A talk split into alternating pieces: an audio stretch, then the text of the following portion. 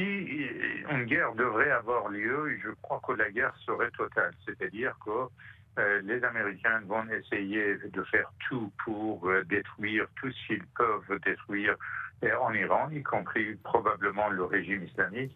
de l'autre côté, les Iraniens essaieraient, disons, de de bombarder avec leurs missiles les alliés américains dans les régions du Moyen-Orient. Ouchang Yassan Yari est professeur de sciences politiques et spécialiste de l'Iran au Collège royal militaire de Kingston, dans la province de l'Ontario. La guerre serait, euh, disons, une guerre euh, vaste sur la scène régionale, ce qui signifie que euh, bon, la région serait, disons, tombée dans une, dans une autre guerre. Et par conséquent, on peut s'attendre à ce qu'il y ait euh, des années de guerre, euh, euh, disons, à venir. Pour ce qui est des alliés ou la nécessité de, des autres pays d'intervenir, je ne pense pas que l'OTAN serait intéressé ou, disons, entraîné dans, dans, dans, cette guerre.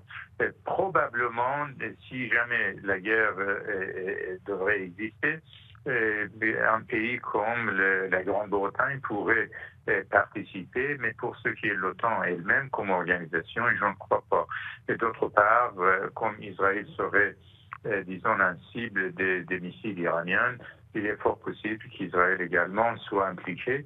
Mais les pays arabes, euh, les, plus faibles, comme les Émirats arabes unis, comme l'Arabie saoudite et d'autres, euh, euh, ne seront pas euh, par, partie de cette guerre, à moins que l'Iran les, attaque directement et donc les oblige d'intervenir. Les Iraniens ont une capacité de nuisance dans une guerre asymétrique, c'est-à-dire de frapper ici et là des cibles molles, mais pratiquement le régime iranien est un bon calculateur. Il sait que le rapport de force à ce moment-ci n'est pas en sa faveur. Sami Aoun est politicologue à l'Université de Sherbrooke, à une centaine de kilomètres à l'est de Montréal. L'administration Trump, euh, pour cette fois-ci, elle semble plus déterminée de montrer qu'elle n'a pas la faiblesse euh, de l'ancienne administration Obama lors des événements de la Libye.